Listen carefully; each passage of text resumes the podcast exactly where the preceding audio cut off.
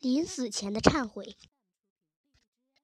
早晨见到了地包天，他就给我讲他昨夜做的梦。你做梦？我知道自己偶尔也做梦。我是一只有思想的猫，白天想什么，晚上就会梦见什么。地包天也会做梦吗？我从来不觉得地包天是有思想的狗，但他的确是个好心眼儿、好性格的狗。我真的做梦了，我梦见了老头和帅仔，他们在公园的林荫道上赛跑。我听毛超说，梦境和现实通常是相反的，说不定就在地包天做梦的时候，老头已经永远离开了世界。来到帅仔家，我又看见帅仔被他的主人拴起来了，他眼泪汪汪，可怜巴巴地望着我们，他一直在盼望我们到来。他死了吗？我解开帅仔身上的皮带，我还没有死。一个虚弱的声音从那堆枯叶里传了出来。老头的胸部剧烈的起伏着，我还有一口气咽不下去。你想说什么？我还有一件事情是想说给笑猫听的。好，你说，我听着。还有一个谜你没解开，就是帅仔中毒，也是我精心策划的。我知道公园里面有放了鼠药的油炸饼，大部分都放在山上。那天早晨，我故意没让帅仔吃饭，就带他来到了公园。上了山，我们闻到了油炸饼的香味儿。帅仔很饿，就吃掉了一个饼。我没有阻止他，他又吃掉了第二个。这是除掉帅仔的一个极好的机会。一切都按照我的方案在进行。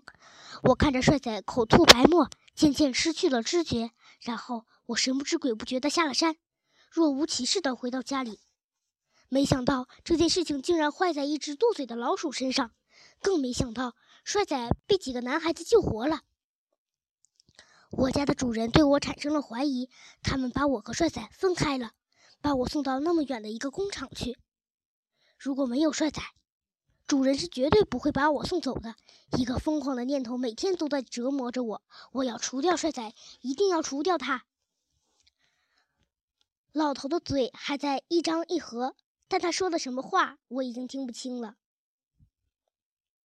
刚才老头对我说的话，帅仔一句没听到。他问我：“保姆狗老头说了那么多，到底说了些什么？”我想到底还是不要告诉他吧。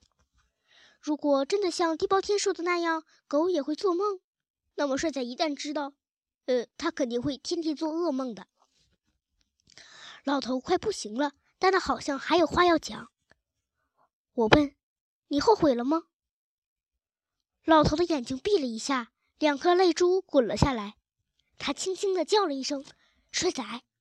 帅仔呜咽着：“帅仔，其实我是爱你的。”我知道，我知道。帅仔拼命的点头：“我也爱你，我好爱好爱你。”我现在好后悔。老头泪流满面。如果一切可以重新开始，我一定不会嫉妒你、仇恨你。